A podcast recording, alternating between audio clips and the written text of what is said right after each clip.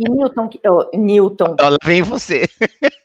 É alguma coisa que ficou no teu cérebro, agora ferrou, né? Eu fiquei ontem falando Newman, eu... Newman, Newman, Newman, Newman, Newman, Newman. Vou falar ou não vou falar? Falar, ah, vou falar, porque a gente só vive uma vez, por que não, né? Eu conheci o Newton tendo aula com ele no SEDES. Então foi, né? Foi ali que. O Newman. O Newman! Ah! Acabar com essa entrevista.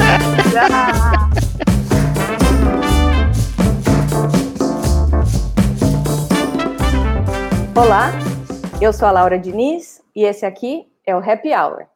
Hoje a gente tem com a gente o Nilman Debs, ele é vice-presidente jurídico para a América Latina da Unilever e tem 45 minutos cravados no relógio para falar com a gente. Oi, Nilman, tudo bem? Oi, oi, Laura, bom dia, tudo bem aí? Tudo Prazer jóia. estar aqui com você, viu? Obrigado pelo convite. Prazer é todo meu. Obrigada. Nilman, primeira pergunta. Seus pais eram fãs do Paul Newman? Olha, todo mundo me pergunta isso. E ó, é óbvio que sim. Aliás, não só eles, como a tia Sueli também, minha, minha tia. Foi ela que sugeriu e os dois, puf, na hora compraram. É que o meu avô, o pai do meu pai, era americano. Daí eles queriam colocar em mim um nome em inglês para homenageá-lo. E ao invés de Paul, John, William, foi Newman. Mas imagina como é que eu sofri a vida inteira com esse nome. Eu imagino. Aliás, para fazer um disclosure aqui com os nossos ouvintes e telespectadores, ontem eu te mandei três e-mails te chamando de Newton, nem tive condição de colocar a culpa no, no corretor, que eu mandei por e-mail, mandei do celular e tal, foi, enfim, culpa minha mesmo, mas Cara, Tranquilo. as pessoas te, te, chamam errado o tempo Não, todo? as pessoas me chamam de me chamam errado de Newton. Newton é o campeão de audiência, óbvio. Agora, escrevem muito errado o meu nome. Eu já cataloguei, agora já me divirto. Já é. cataloguei é. 16 maneiras de escrever, diferentes de escrever meu nome. É uma loucura. é, tem que se divertir se vai fazer o quê, né? Sim, ah, muito bom.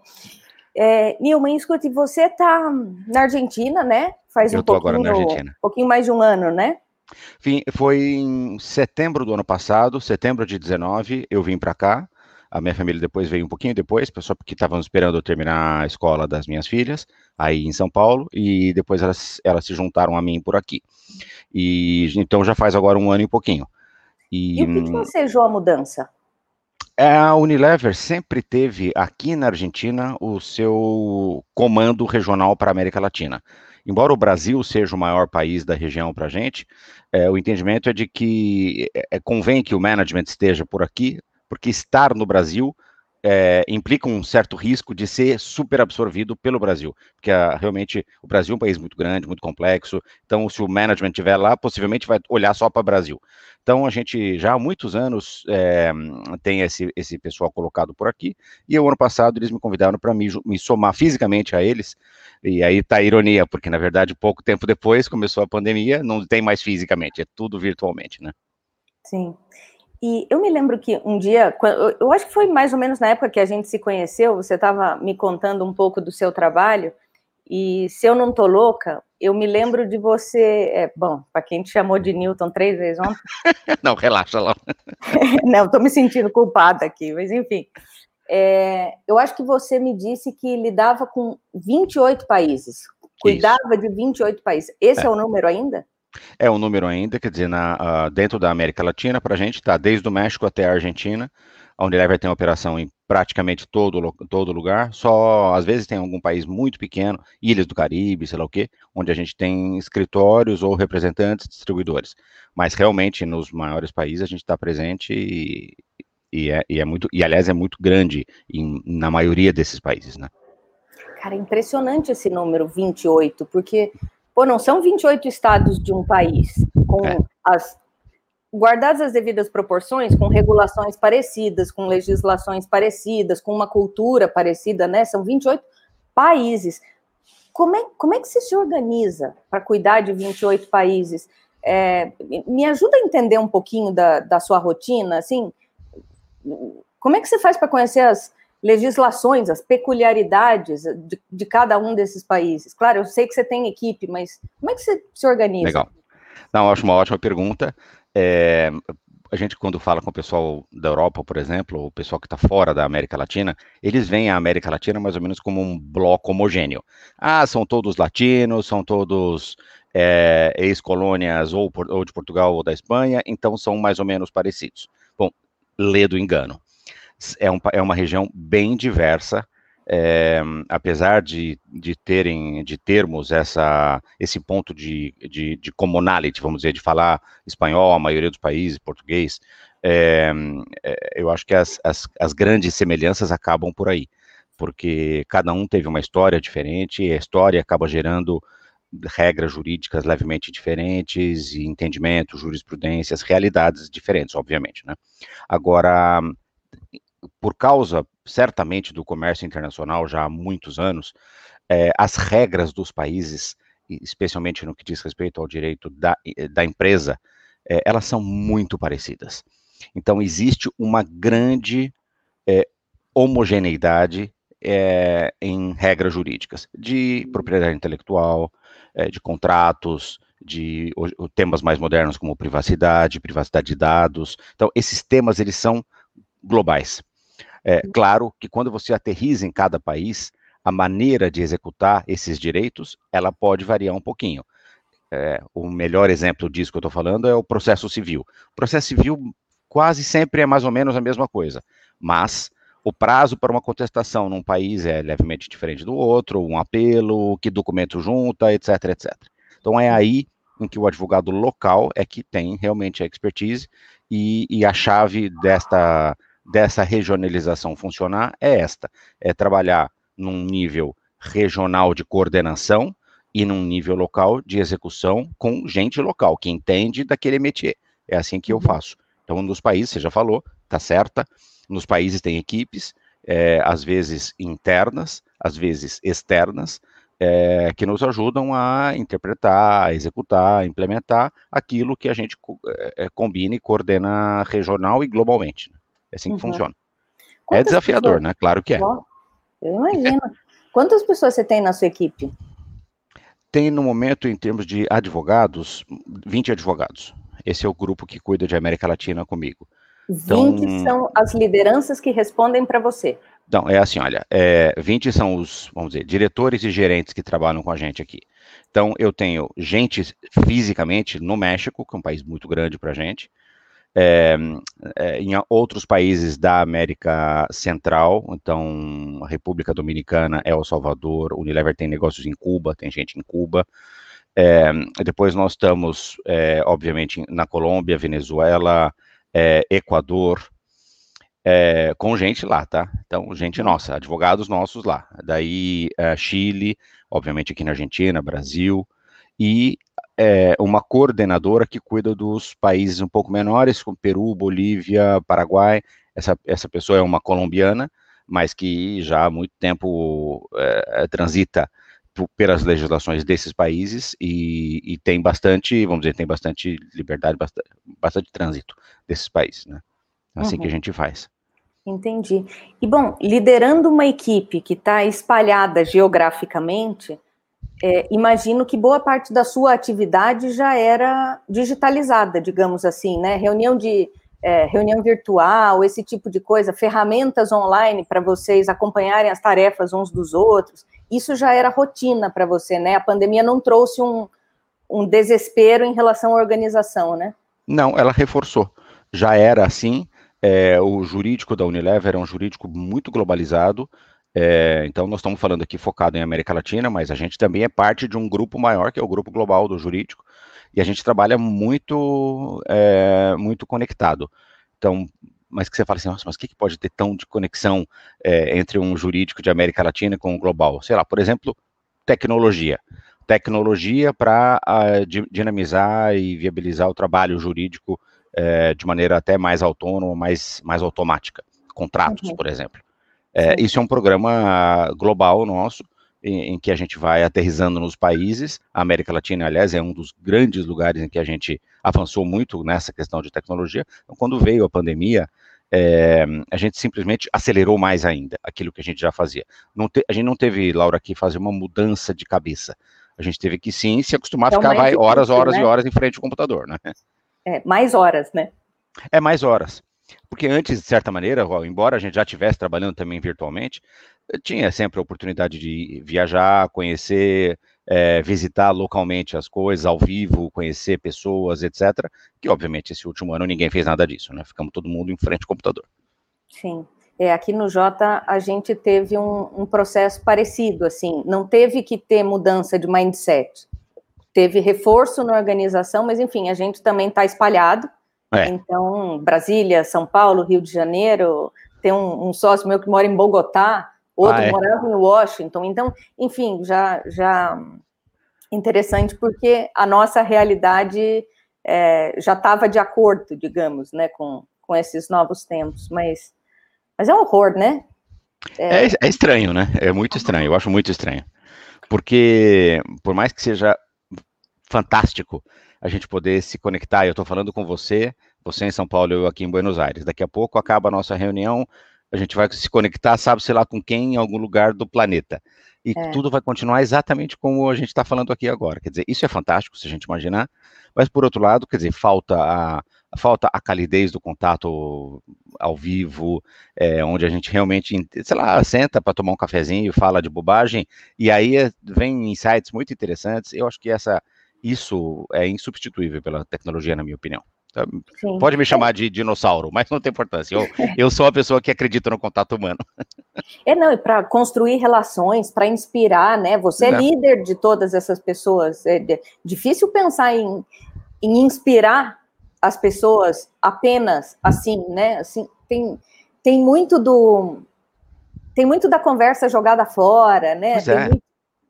Sabe aquele tempo que você está no trânsito com uma pessoa é, em, em, de um deslocamento de um lugar para o outro, e ali você fala de qualquer coisa. É, e isso vai ajudando a criar relacionamento também, criar contexto entre essas pessoas, né? E hoje em uhum. dia não tem, as coisas são muito objetivas. Você tem uma conversa, é, uma reunião telefônica de 30 ou 45 minutos ou 60 minutos, é, é isso, acabou, acabou. Né? Quer dizer, então as pessoas não perdem muito tempo em, em, em, em quebrar o gelo, né? É direto no ponto. Né? É. Isso, é, isso é meio estranho, eu acho. É, a gente, nossa, sente muita falta também. O Nilman, e você se definiria como um cara mais de processo ou mais de pessoas? Estou pensando assim na liderança. Não, totalmente de pessoas. Uma pessoa totalmente ligada às outras pessoas. Eu, se quiser me matar, se me põe sozinho para traba trabalhar isolado, sozinho numa coisa, até sai. Por exemplo, eu já fiz coisas muito sozinhos. Eu, meu doutorado, por exemplo, fiz obviamente totalmente sozinho mas é duro para mim, é um processo mais do, do, do, doloroso, vamos dizer assim. Eu gosto é uhum. de estar com as pessoas, de interagir, de ter ideias, de brainstorm, de concordar e de discordar. É isso que realmente me, me anima, sabe? Eu brilha meu olho cada vez que eu tenho que encarar um desafio diferente, é, de uma equipe diferente, vamos, re, vamos recomeçar é, uma história, vamos escrever juntos aqui uma história, é, é isso aí que me motiva. Eu gosto muito desse, desse jeito de ser. Legal. Sabe que quando você estava falando de tecnologia, me escapou uma pergunta. Okay. E ainda você brincou que você é dinossauro, né? Como é que você é com, com tecnologia, assim, com ferramentas de acompanhamento do, dos trabalhos uns dos outros? Uhum. Olha, é, eu sou um bom usuário dos, é, dos programas, vamos dizer assim. É, eu não sou aquele que fica esperando a nova versão do programa X para poder rapidamente começar a usar, não sou. Sabe aquele que é um o pessoal de tecnologia chama de early adopter. Eu não sou um early é. adopter, mas eu sou um bom usuário da tecnologia, eu sou aberto a aprender coisas novas. Mesmo nas redes sociais, eu também a, a, aprendi e uso, hoje em dia uso muito o LinkedIn, por exemplo, como uma maneira de, de me comunicar também mais publicamente. É, agora, é, mais ou menos isso. Entendi. Escute, como é que você caiu na advocacia corporativa? Né, você está há oito anos como uh, como General Counsel na, na Unilever. Na Unilever antes é. você estava na Pepsi. Isso. E antes. E, antes na Unilever, eu, porque eu estava na Unilever, ah. saí, fui para a Pepsi e depois voltei para a Unilever. Foi assim minha carreira. Entendi. Então foi direto na, da faculdade para a empresa? Eu, quando me formei, eu me formei em 91.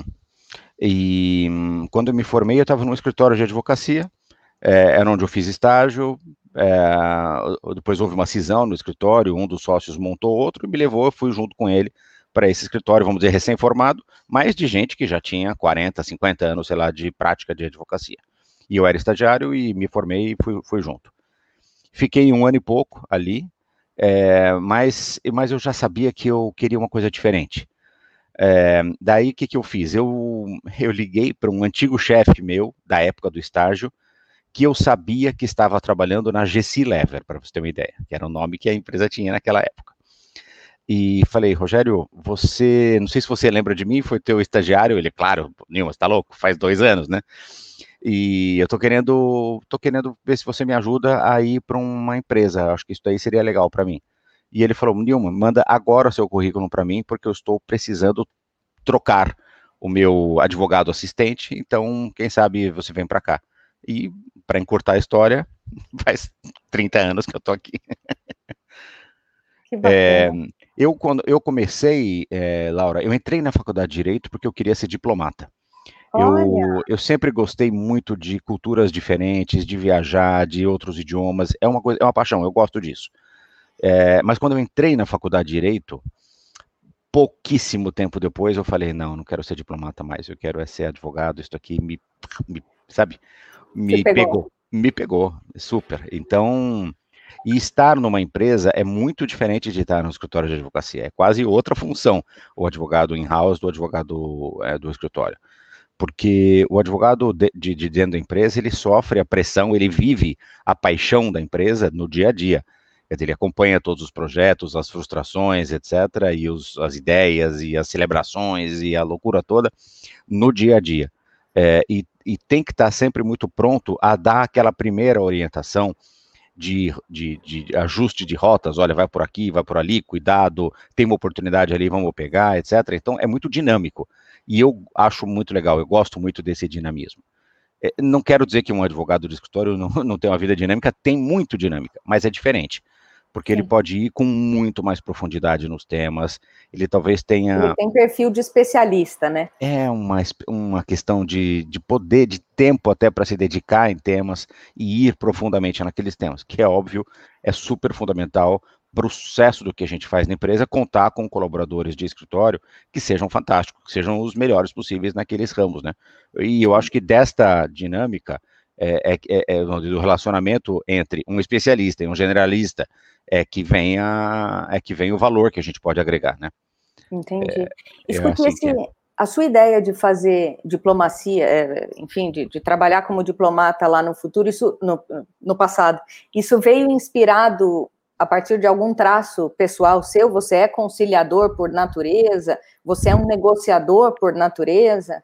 Olha, quando, quando eu quis ser diplomata, eu era, na verdade, um adolescente só. Eu tava, sabe aquela coisa de escolhendo que profissão que você vai ter quando você tem 17 anos? Quer dizer, uma, uma coisa dificílima para todo mundo, né? E eu descobri que meu pai tinha um primo que era diplomata, daí eu falei, não, porque a gente nem sabia, nem sei, nem sabia o que era diplomata de verdade. Fui começar a pesquisar, porque eu achei interessante, daí falei, nossa, é isso, me encontrei muito nesse perfil, sabe? Mas, com o tempo, o que eu vi é que hum, é, eu tenho, eu sou muito, muito conciliador, eu gosto de estar, é, vamos dizer, de ver e encontrar. É aí ou é aqui isso? É aí, né? É aqui, é, vou botar é um, no mundo. É o motoqueiro. Não, não tem nenhum problema. É, eu, sabe, eu gosto de procurar encontrar, é, vamos dizer, é, commonalities ou pontos de semelhança entre posições aparentemente muito divergentes para encontrar caminhos para avançar. E eu acho que isso aí depois a gente vai pegando mais o traquejo, né? E faz sem pensar, faz instintivamente hoje em dia isso, né? Mas eu acho que, sinceramente, se eu tivesse ido para para diplomacia, talvez eu fosse um bom diplomata, montaste as favas. E, cara, essa, essa característica é absolutamente fundamental na função que você faz, né? É, opa. Porque tem gente que, sei lá, te vê como. Provavelmente ainda tem gente que te vê como o cara que está pronto para dizer não. Ah, opa. Aí tem gente que te vê exclusivamente como centro de custo. É. E, então, e você é... tem que estar tá ali no meio, é, tentando viabilizar o negócio da forma segura e, e, e, tudo mais que você imagina, né? Ah, eu acho que o, o advogado, o advogado, é, ele tem várias, várias ideias a respeito do advogado, desde um mal, às vezes necessário, até um parceiro de negócios, né? E, e, e obviamente depois, porque eu também tive a, essa sorte de estar muitos anos nessa empresa, então a gente vai criando essa imagem, as pessoas vão entendendo bem o teu jeito de ser, que você não está ali para dizer não, que você está ali muito mais é para encontrar um como, como chegar no sim do que dizer um não. Eu me sinto muito pessoalmente muito frustrado cada vez que eu tenho que falar um não, um não redondo. É, não é meu não é meu objetivo. O meu objetivo é encontrar um sim. Uhum. É, então, eu acho que isso daí transpira muito do meu jeito de ser, das relações, das, das reuniões, das minhas inter intervenções com meus clientes internos aqui. Então, essa percepção, sabe, de advogado gargalo, de advogado que fala difícil, que ninguém entende, é, eu lutei muito, assim, sistematicamente, é, Laura, para não construir essa, essa imagem, porque essa é uma imagem que corresponde muito ao estereótipo, e eu não queria essa, eu queria construir uma imagem que surpreendesse, sabe? Então, do advogado que fosse ágil, do advogado que pensasse antes do cliente. Então, vou te dar um exemplo do que, que eu estou falando. Durante uhum. muitos anos, eu trabalhei para a área de marketing da empresa. A Unilever é uma, produto, uma, empresa de produtos de consumo, a gente vive de inovação, então, na verdade, é, lançar campanhas publicitárias para falar dessa inovação é parte essencial do nosso negócio. É, eu, eu sempre estive muito atento às campanhas publicitárias dos nossos concorrentes. E muitas vezes eu chegava lá no pessoal de marketing e falava: Olha, vocês viram o produto tal, da empresa tal? Aí os caras falavam: Nossa, não. Ou sim. O oh. que, que, aconteceu? Por quê? Ah, porque eu acho que eles estão falando tal coisa assim assado que eu não sei se dá para falar. O que, que, você acha? Então é uma surpresa para um marqueteiro ver o advogado chegar nele e falar: Escuta, vamos, vamos, vamos questionar esse concorrente, porque eu não sei se está certo o que ele está falando ou não ou vamos ser mais ousados no nosso próprio discurso e na nossa própria propaganda. Então, isso, isso surpreende, obviamente surpreende, não é o que se espera, certamente não é o que se espera. Né? E surpreende, imagino, para o bem e para o mal, né? Deve ter gente que fica mega feliz e deve ter gente que fala, meu, o que, que esse advogado tá vindo aqui? doido. não, na, na média foi bem. Que legal. E, então, eu acho que isso, quer dizer, é, é, é o que eu peço, falo muito para os meus advogados aqui do meu, do meu no meu time, especialmente os advogados mais jovens, é isso, quer dizer, é, é fazê-los ter uma consciência de que existe um preconceito, uhum. não no sentido ruim da palavra, mas assim, um conceito preconcebido de que o advogado é, é, é, a gente fala difícil, a gente é muito estruturado mentalmente, nossos pensamentos normalmente são complexos, não é, a gente não vive no, numa dualidade do preto e branco, a gente vive num cinza enorme em que é difícil acompanhar, às vezes, essa coisa. Então, vamos tentar simplificar ao máximo essas nossas complexidades e, e, e, ser direto, e ajudar, ser prático, porque a gente está ali para gerar valor também, no final das contas, né? Esse é o pensamento que eu procurei disseminar ao longo do tempo. Uhum. E como é que você se preparou é, profissionalmente, assim, ao longo do tempo, para ter essas novas, para ter essas habilidades não aprendidas no banco da, da, da, escola de direito que você precisava ter. Então, por exemplo, é, você mencionou ali que essa coisa da, da conciliação é um traço seu que você foi desenvolvendo ao longo do tempo. Como é que você desenvolveu seus conhecimentos de economia, de marketing, de negócios, é, foram cursos pontuais? Foi a experiência? Como é que você estruturou isso e o que, que você recomenda para o seu time hoje? Foi um, foi um misto de. Comecei pela experiência. Quando eu, quando eu então ingressei no, na Unilever, na época GC Lever, eu estava contando, é, eu aí me dei conta deste universo empresarial e de que números é a linguagem que a empresa fala. Então, eu rapidamente tinha que aprender, dominar melhor essa linguagem dos números para poder ser mais impactante. Porque se eu fosse chegar numa reunião e só explicar conceitos, que é a linguagem que o advogado fala, é, é, havia uma, uma, certa desconexão. Então, rapidamente eu comecei a perceber que pô, era bom que eu entendesse mais sobre, sobre o PNL da empresa, sobre o lucro, sobre os, as despesas, etc, etc. É, então, foi a, no começo foi a necessidade, depois com a prática eu fui dizer, aprendendo, perguntando muito, sempre muito curioso, é, e depois de vários anos eu fiz um MBA é, na Dom Cabral, que é uma excelente escola, eu adorei ter estudado lá, é, acho que eles organizaram, então, intelectualmente, uma, um, um conhecimento empírico que eu fui adquirindo ao longo do tempo. Então, um para mim foi bom. Gestão, desculpa te cortar. Era, era um ambiente de gestão. Tá. Então, ali tinha aula de economia, de finanças, de gestão de pessoas, de estratégia, das matérias típicas de gestão que o advogado não estuda na faculdade de Direito. Né? Então, a gente é. Quando você chega e, e, tem que se deparar com essa realidade, é duro, porque a gente não aprendeu nada disso. É, mas a, na Dom Cabral, esse MBA em gestão me preparou, organizou é, intelectualmente esse conhecimento. O que, que eu recomendo para meus advogados? Eu não, eu não acho que eu acho que um MBA é uma ótima ferramenta, mas depois de algum tempo de experiência.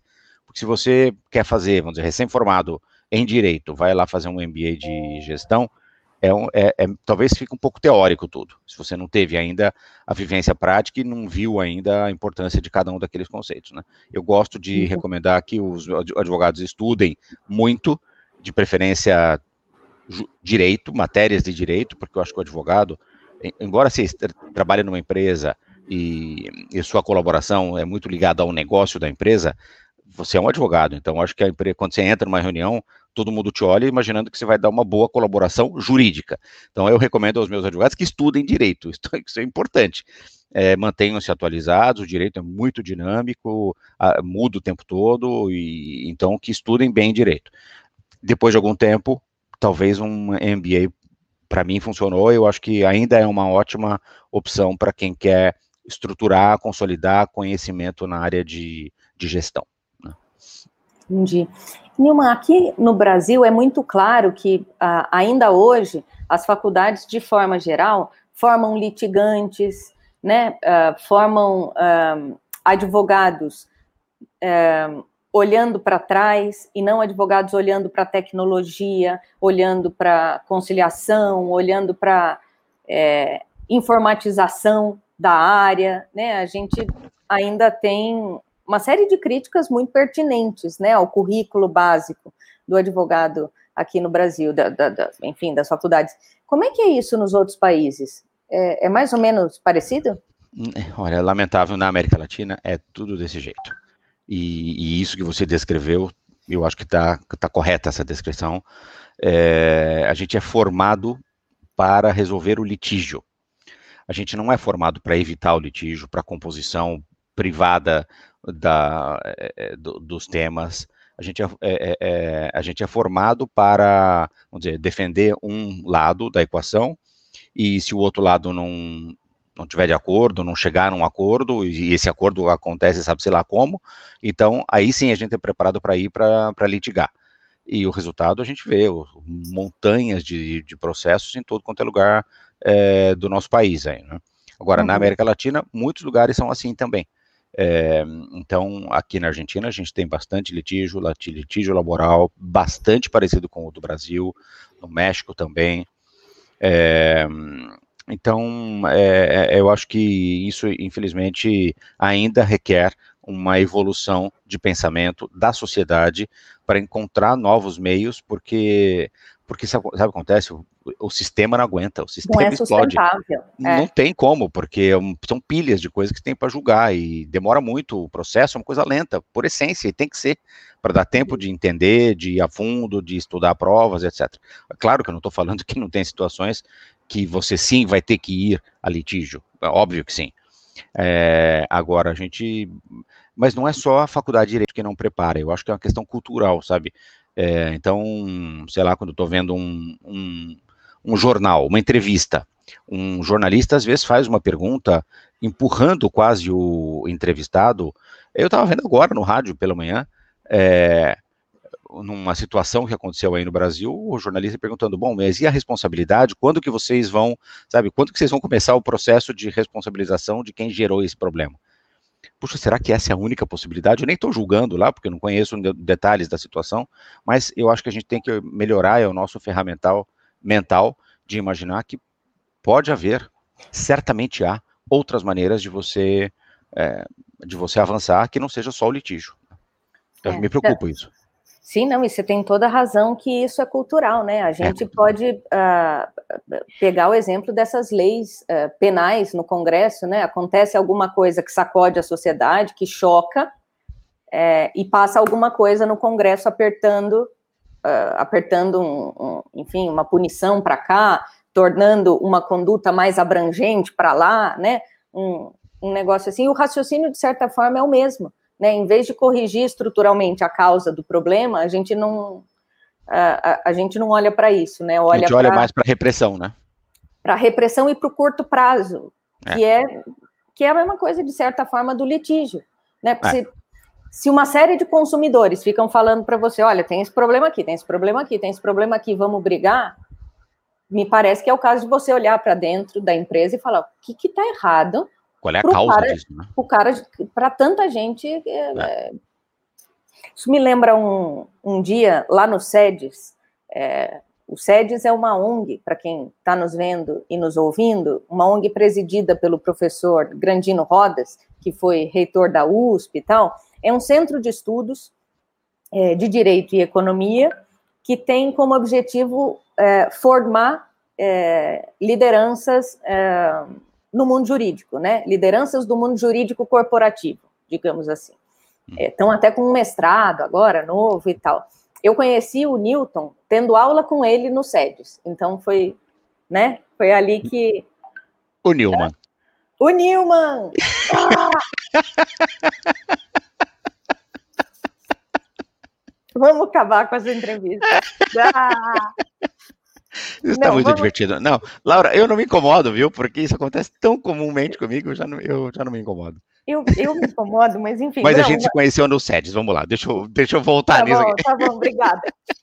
tá, então, a gente se conheceu no SEDES e lá, as pessoas, depois do curso, que leva um ano, um ano e meio, é, elas apresentam TCCs, né? E são advogados de empresas e tal. Eu me lembro uma vez que uma que uma advogada de uma empresa que, enfim, que eu não vou mencionar, levou um projeto muito legal, uma empresa de, de produtos de, de, que vende aí no, no varejo, e eles começaram a ter muito problema de consumidor.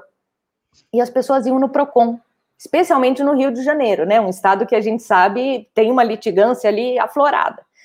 É, e as pessoas iam no PROCON, iam no PROCON. Eles foram lá e falaram assim: escuta, PROCON, antes de instaurar o procedimento, a partir da notificação desse consumidor, você não quer me falar? Me fala e me dá dois dias. Se eu resolver o problema, você não instaura o procedimento. O cliente fica feliz, eu fico feliz porque eu tenho um, um procedimento a menos para lidar, e beleza. Cara, a taxa de sucesso, pelo que ela apresentou no TCC, foi altíssima. E olha que benefício para todo mundo, né? Assim, uma iniciativa que partiu da empresa. É, lógico, você tem que pensar. No fundo, acho que requer um pensamento de, bom, para que todos nós estamos aqui, afinal de contas, né? É para ficar litigando ou é para resolver a vida das pessoas, para que as pessoas sejam mais felizes no final das contas, né?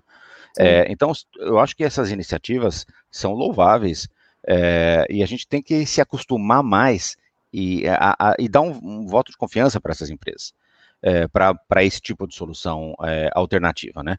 É, uhum. Se não funcionar, sempre vamos ter à disposição é, os meios de repressão é, e o litígio como um deles. Mas uhum. se funcionar, é ótimo, é muito mais rápido, é muito mais barato, é muito mais sustentável, é muito mais barato, inclusive para o poder público, porque custa muito caro manter todo um aparato de julgadores, de gente que. Porque cada processo tem por trás dele uma necessidade de funcionário que mantém é, o histórico das coisas, que junta documento, que notifica, que faz a máquina girar. Então, eu acho que eu acho que falta a gente tem uma oportunidade aqui no Brasil de pensar um pouco diferente, um pouco mais para frente, melhor, soluções mais eficazes. Na verdade, é isso. Porque, porque no fundo é disso que a gente está falando aqui. O direito está aqui para poder pacificar tensões sociais, na verdade. Essa é a finalidade do direito. Menos dizer, protocolar, não, né? E mais é, eficaz. Então, Senão a gente, fica, a gente se perde na própria, eh, na própria nas, nas idiosincrasias jurídicas. E quando na verdade não estamos aqui para isso. Na verdade, a gente está tá aqui para para ser mais eficiente, para melhorar, como eu disse, melhorar a vida das pessoas. Eu acho que é essa que é a grande, grande diferença de pensamento. Se a gente adotar isso como um ponto de partida, aí eu acho que a gente tem condição de olhar mais para frente do que para trás, né, como você disse. Sim. E Nilman, você estava falando um pouco mais cedo que, enfim, que você está na, na Unilever faz um tempo, que as pessoas te conhecem, que tem a, a em comum essa paixão, né, pela, pela, uh, pelo que a empresa faz e tal. Qual é a missão da Unilever e como você se identifica com ela? Como ela te toca? Legal. Bom, sensacional. Uma ótima pergunta. Unilever é uma empresa global, produtos de consumo. Vocês todos tenho certeza que consomem coisas da Unilever. Aí no Brasil, é, é, o nosso. A gente sabe que 99,9% das famílias brasileiras consomem alguma coisa da Unilever diariamente. É, e a gente tem consciência dessa, dessa, dessa, dessa presença muito importante nossa. É, a nossa missão é trazer, é, é, é trazer bem-estar e trazer eh, sustentabilidade, fazer, fazer da sustentabilidade um lugar comum, que todo mundo possa ser sustentável e o mundo possa ser um lugar melhor. Essa é a nossa é, é, é, o nosso propósito. E eu acho que isso, isso fala diretamente com o meu propósito, da maneira como eu enxergo o direito. O direito, eu acabei de dizer, para mim, é uma, é uma ferramenta de, uh, de viabilizar a pacificação social. E não é uma, um jeito formal de dizer, é simplesmente dizer o que eu realmente acho. Quer dizer, eu, nas relações humanas sempre vai haver espaço é, para conflitos. E o direito é a melhor ferramenta possível para resolver esses conflitos e, às vezes, para evitar os conflitos. E isso é ser sustentável ser sustentável nas relações humanas. Agora, é claro que também nós estamos falando de sustentabilidade é, em termos de meio ambiente, em termos de produtos que, que tenham formulações é, menos agressivas, isso é o nosso dia a dia. É, a gente acabou de fazer um compromisso na área nossa de produtos de limpeza para o lar, home care, é, é muito importante em termos de redução de plástico, eh, nas embalagens, de redução de produtos químicos, é, é um compromisso nosso de longo prazo. É, o Brasil é um país muito grande dentro do esquema global da Unilever em produtos de limpeza, então vocês vão ver ao longo do, do, tempo uma série de inovações que a gente ah, vai trazer para melhorar e modificar a maneira como, como se limpa a casa hoje em dia é, é, eu acho, é, redução de quantidade de produtos químicos, etc, etc. Então, é, é por aí. Oh, Nilman, escute, teve um, um, um, momento aí da, da pandemia, quando foi, claro, ainda está tá muito perigoso, ainda tem, enfim, muita gente sofrendo, infelizmente, muita gente morrendo, né, no, no Brasil e, e no mundo, ondas voltando e tal, mas, enfim, houve um, um momento mais crítico, em que as famílias tiveram que ficar sozinhas. Boa parte dessas famílias que, que contavam com a ajuda de pessoas, né, para fazer a, a, máquina doméstica funcionar, ali de, é, de alimentação, de limpeza e tal. Durante esse período mais fechado, com quais produtos da Unilever você ganhou intimidade? eu sou um ótimo dono de casa, você não sabe. Olha que eu. Você está falando, tá falando sério ou está sendo Eu estou falando super sério. Eu sou. Olha, imagina. É, então, então, me conta. Desde a infância, minha, eu venho de uma família, nós somos quatro irmãos. Ah. E a minha mãe sempre acreditou que, pô, todos nós sujávamos juntos, todos nós limparíamos juntos. Isso aí era desde sempre. Ah. Então, ou pelo menos passar um aspirador, tirar um pó, essa sempre foi a minha tarefa, entendeu?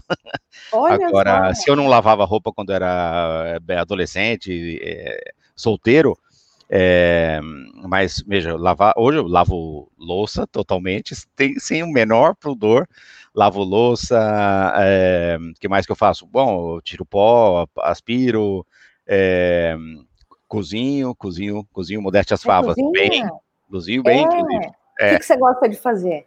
Ah, eu gosto de fazer comida árabe. A gente, eu sou de origem libanesa, então desde sempre eu vejo. minha mãe não gostava de cozinhar, meu pai gostava. Então eu me lembro da gente ali circundando meu pai e eu ficava muito perto dele, enquanto ele ia lá fazer babaganush, hummus e aquelas coisas divinas da comida libanesa. Eu gosto de cozinhar. E você cozinha salgado e doce ou só salgado? Não, melhor salgado. Minha mulher é doceira, eu sou mais do salgado. Então a gente cozinha oh. junto em casa. E as minhas filhas também Perfeito. ficam por perto e ajudam. Então, as duas já, já têm suas receitas que elas são autônomas, sabem fazer. E são pequenas. Oh. Pequenas, pequenas quanto? 10, 12. Entendi. Ó, oh, que eu maravilha. Pequenas, mas então... elas são, elas já têm, porque eu acho que é importante a gente ter autonomia, sabe? Uhum. É, e, e, e já há bastante tempo, eu vou colocar até no plural, anos, nós não temos empregada doméstica, a gente se vira sozinho na minha casa. A gente é uma uhum. família meio diferente. Mesmo antes da pandemia? Mesmo antes da opa, muito antes da pandemia, anos. Olha que a gente só. não tem mais empregada doméstica, nós dividimos a nossa tarefa, as meninas nos ajudam também, elas levantam, fazem a cama. Ah, mas eu sou uma bobagem, só fazem a cama. Tudo bem, mas já é, já é alguma coisa. tirou a roupa suja, elas já vão lá, levam a roupa na lavanderia, põem no cesto, etc. Ou seja, são pequenas tarefas é, que eu acho que vão dotando aqueles indivíduos de autonomia. Porque tem um, sabe, Laura, tem uma coisa romântica, ah, eu quero é, morar sozinho, não nessa idade delas, naturalmente, mas os jovens, né, eu quero morar sozinho, eu quero ir para Londres, todo mundo quer ir para Londres, já viu? Sim, mas você precisa entender que lá ninguém tem empregada doméstica, você precisa se virar. É, e é melhor que você saiba fazer alguma coisa, porque senão você vai sofrer muito na sua vida, né? Uhum. É, e enjoa comer só ovo frito e omelete. Você precisa saber fazer, aumentar um pouquinho o teu repertório, né? Então a gente, a gente sempre pensou muito nisso, até com uma maneira de ser é, de ser mais autônomo, sabe? De viver a vida melhor, eu acho. A gente gosta muito desse estilo. Então, final de semana na família Debs tem faxina. Opa, sábado, totalmente, faxina, dia de faxina, e Olha a gente cozinha, cozinha, durante a semana, normal, vida normalíssima. Que legal. Muito bom. Escuta, e sua paixão por café? A quantas anda? Por café? Por que por café? Não, então, ó, um cafezinho, né? Então eu tô louca, é a gente, é, a gente teve uma conversa e você estava me falando do café árabe. Isso, eu gosto mesmo de café. Tá... Então, eu tô então, curioso, como você tirou isso? Você guardou, então, o que eu te falei, é isso? É, então, a memória da gente é uma ilha de edição, né? É uma... E daí é, é, é, difícil, porque o tempo vai passando, e assim, eu associo você a café. A café, olha que Foi... coisa de doido foi muito marcante uma vez que a gente almoçou, conversou no SEDES, eu não me lembro, e você estava me explicando o, o, a forma como você faz café e que é. você, durante a sua juventude, você conhecia apenas um tipo de café em que vinha o grão. É, a, o, é e depois você partiu para a sua vida, digamos, adulta e falou: Meu Deus, existe um mundo de cafés. E é o que eu primeiro, primeiro lembro. Primeira cafeteira com filtro de café que a gente teve na minha casa, eu já estava na faculdade, para você ter uma ideia. Até esse momento era café árabe, ou seja, põe a água para ferver, a hora que a água ferveu, você desliga, põe o pó dentro daquela água, mistura, pega um pouquinho, assim, um dedinho de água fria, joga por cima, porque aquele choque da água fria com a água fervendo vai fazer aquele pó precipitar, e aí você se serve direto daquela caneca. Era assim que eu tomei café a minha vida inteira, até os 20 anos, sei lá. Só depois é que veio a primeira cafeteira, como é que se chama? Com filtro. Sim. E, e, e hoje em dia você vai ver, é tão gostoso, você vai nessas lojas de café, tem 30 tipos de, mane de jeito diferente de fazer café e degustar o café. Adoro. Fiquei ah, surpreso então, só de você é, lembrar. É, eu lembrei mais ou menos, então. É. Mas sabe que eu lembrava de você falar, porque eu acho que quando você mencionou, contou do café que vinha o, o, o, grão ali, o pó do café junto, é, não é o grão, o pó do café junto, eu nunca tinha tomado café assim, até você falar. E eu acho que ah. por isso que me marcou a, a sensação de surpresa. E eu fui atrás depois tomar. Ah, não diga isso que eu ia te perguntar, você já encontrou algum? Sim, mas é esquisito, né? É, assim, para quem toma café filtrado a vida inteira ou café expresso, né? Fico imaginando o, o seu susto ao contrário, né? Assim, exatamente. É. Não, e daí que vem aquela coisa, tradição das árabes, de ler, sabe, ler a borra do café? Porque o café que a gente toma, café expresso ou café coado, não tem borra, porque já foi todo filtrado. Mas é. esse café que você testou aí, ele deixa uma borrazinha na xícara. E aí, Sim. sabe como é que é, né? Você pega aquilo, põe, põe o pires por cima, é. vira, e o, a, o restinho de água de café você escorre, e o que fica colado no fundo da xícara, aquela borra, aquele pó, então a pessoa que é a leitora da borra de café lê e fala o teu futuro a partir dali. É sensacional. É, eu, eu só vi em filme. Isso eu ainda não encontrei, mas se você tiver uma indicação aqui em São Paulo, eu topo testar. Não, São Paulo tem tudo. Certamente a gente vai encontrar uma pessoa que lê borra de café, não? Aproveitando a deixa, você é um cara supersticioso? Não. Não, super, não, supersticioso não. Eu acredito, é, sinceramente, eu acredito muito no trabalho, no esforço. É isso que eu acredito. Essas são as minhas superstições. Uma vez eu tive um chefe que ele falou uma coisa que eu, me marcou muito. Sabe aquelas frases que a pessoa fala e você fala, putz, tá certo, cara? Ele é. fala assim, mano, sorte é uma conjunção de esforço, né, oportun, e, com oportunidade, ou seja, de, de capacitação, qualidade com oportunidade. Se você tiver só a sua capacitação, a sua qualidade como profissional, mas não tiver a oportunidade de demonstrá-la, você não vai muito longe. Por outro lado, também só tiver a, a capacidade, ah, perdão, a oportunidade, mas não tiver o que mostrar, também não dá certo. Então, quando esses dois se encontram, aí é que acontece a magia do que muita gente chama de sorte. Eu acredito muito mais no trabalho do que, do que sei lá, nos amuletos e tudo mais. Do que na leitura ali da borra de café? Ah, é só para divertir e, e, e, e dar espaço para mais uma xícara, né? Não é? Maravilhoso. Você sabe que eu, eu, eu penso exatamente como você, mas eu sou muito curiosa hoje em dia em relação a essas coisas. Assim, se alguém me falar, ah, tem ali uma pessoa que, que faz uma bela de uma leitura de borra de café, eu falo, ah, quero ir lá capaz conhecer. De ir, né? É capaz de eu ir mesmo. É. Olha, leitura de borra de café eu nunca vi, não sei, mas a gente deveria pesquisar e, e inclusive deixar aqui para os teus espectadores uma referência. Imagina essa pessoa que a gente encontrar vai, vai ficar milionária de tanta borra que vai ler. É, maravilha, aí já vem um patrocínio de uma marca, né? Assim, a, melhor, a melhor leitura de borra de isso. café com o café tananã. É, com o café tal, isso aí. É. Café tananã, que, pro, que, que, enfim, prevê o seu futuro. É, é, Muito por bom. aí. Falando em futuro, quais são seus planos de, de futuro? De, você falou que gosta de desafios e tal. O que, que você vislumbra aí para os seus próximos anos? Legal. Bom, eu tenho um, um, um, acordo com a Unilever de eu ficar aqui na Argentina por alguns anos. Então, obviamente, o meu futuro é a partir daqui trabalhar, é, seguir, seguir fazendo esse meu trabalho de, de liderança do time legal para a América Latina. É, além disso, eu participo do grupo global do jurídico da Unilever, que lidera essa função, função jurídica, é, no, no planeta inteiro. Então, tem alguns temas que a gente definiu como temas importantes para o futuro nosso, nosso dos advogados, da Unilever. Então, um grande tema, está sentada, né? Porque são, não são temas jurídicos, tá? são temas do mundo. Tá, até então, me ajeitei. É, ó, um, um, tema que a gente definiu como fundamental para a gente, para a gente estudar e para os advogados estudarem e se entenderem mais, é o tema de justiça social. Porque esse é um tema do planeta. O planeta fala disso. Black Lives Matter, e é, diversidade e inclusão, etc, etc, são todos temas, né? Reporti, exatamente, empoderamento, esses todos são temas de, é, de justiça social. E eles têm milhões de consequências na vida das pessoas e, portanto, para o direito, porque o direito tem a ver com a vida das pessoas, né? É, então, esse é um tema. O outro tema que a gente viu como fundamental para o futuro. Desculpa só te cortar. Estudar um tema desse significa agir de que forma depois? Significa fazer que tipo de coisa depois? Olha, tem várias agendas que você pode, de, que você pode deduzir destas, né?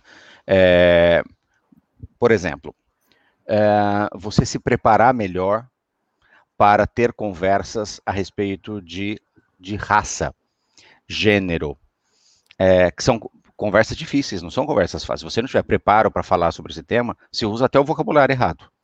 E você tem conceitos que podem te levar para lugares muito errados, sinceramente. Então, é, conscientizar as pessoas a respeito disso é um super papel. E é uma, imagina que nós estamos falando de uma empresa de produtos de consumo. Essa empresa fala com os consumidores milhões todo segundo. Então, você não pode se dar ao luxo de errar, é, porque um erro vai custar muito caro.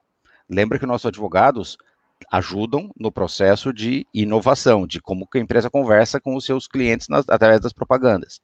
É, então, esse advogado tem que estar muito qualificado para entender, sensível para entender o que, que as pessoas hoje em dia estão valorizando, o que, que é preocupação, é, quais são os caminhos possíveis.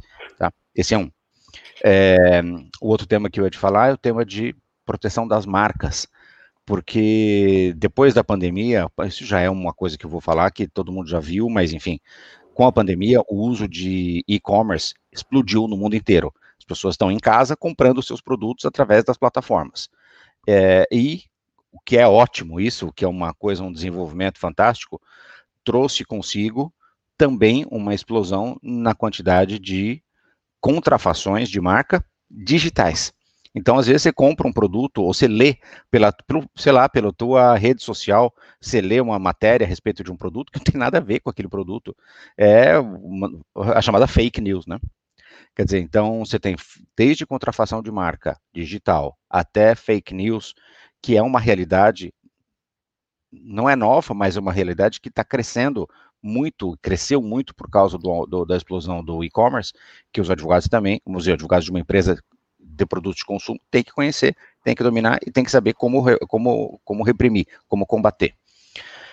É, outro tema é o tema de advocacy. Então, são temas, alguns temas que o advogado deve dominar e deve ajudar a interagir com os colegas de assuntos governamentais para é, influenciar é, as, as, agendas legislativas é, para que as coisas progridam.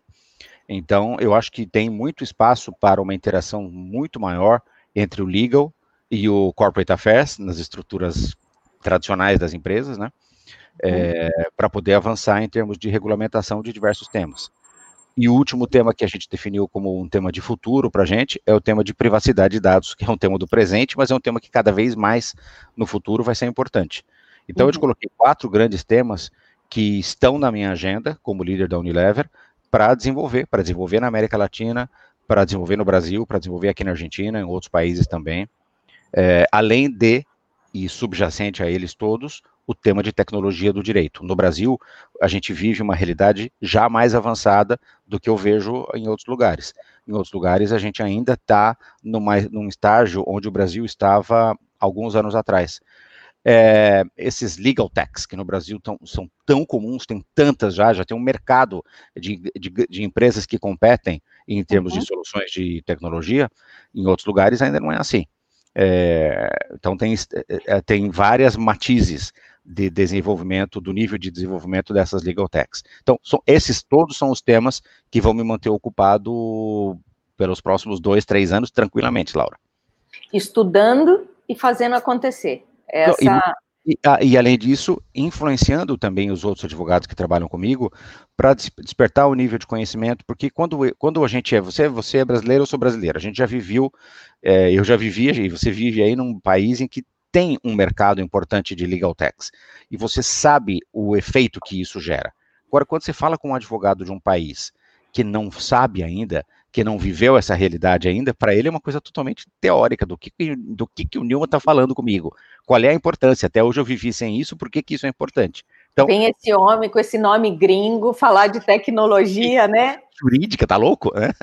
tá totalmente doido, né? Aliás, não tem nome mais não brasileiro que Newman Debs, né? Fala sério.